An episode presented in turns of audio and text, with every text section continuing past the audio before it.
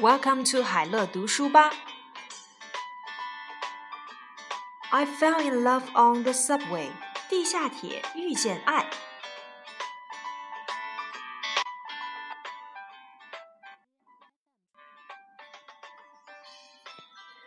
My morning commute on the subway usually follow the same pattern.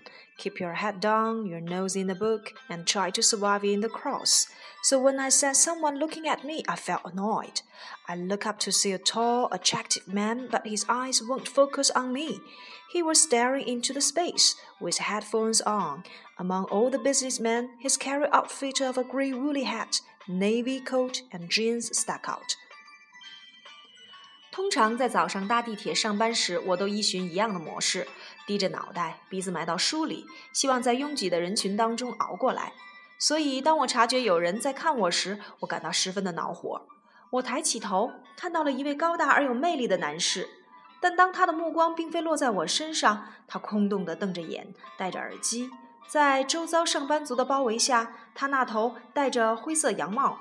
身穿深蓝色外套和牛仔裤的一身休闲打扮显得格外的扎眼。Twice a week I see him, and always when I was running late. After the third time, he looked back, and from then on we would exchange glances, but nothing more.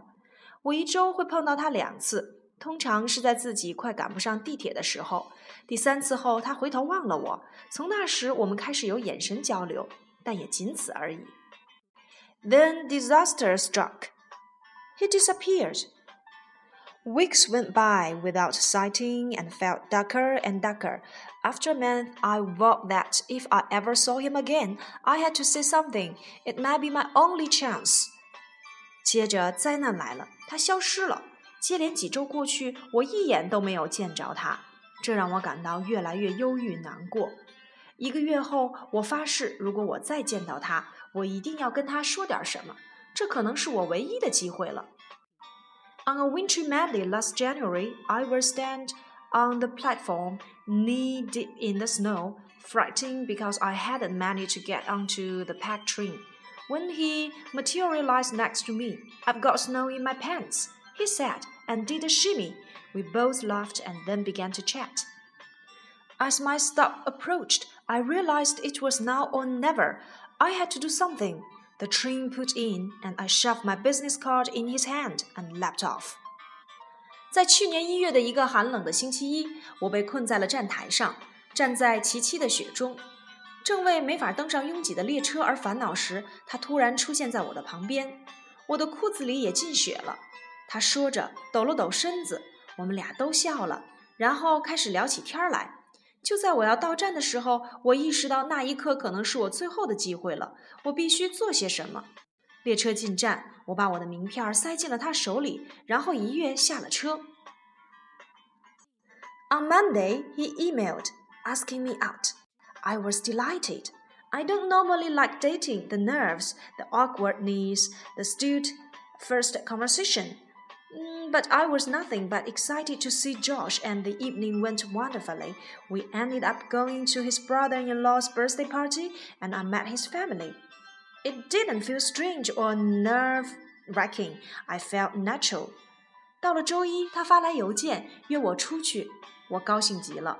通常我都不喜欢约会，那种神经紧张，那种笨拙尴尬，还有那些生硬的第一次交谈。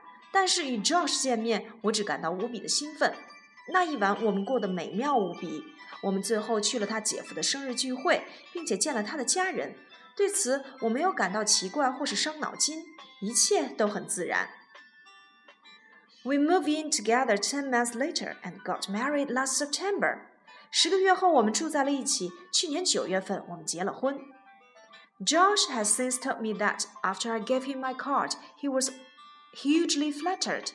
He was planning to call me that Friday, but after bumping into me and hearing how busy I was, he decided to wait until Monday to make contact.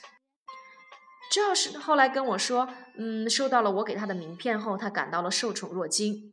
他原本呢打算在周五给我打电话，但后来却碰到了我。听到我说何其忙后，他决定等到周一再和我联系。Getting together felt like kismet. Um, it was destiny to happen. We unraveled all the random events that led us to be on the same train together, and marvel that we ever met. We still take the four train into work, but now we sit together. 这段情缘呢，犹如天命，注定要发生。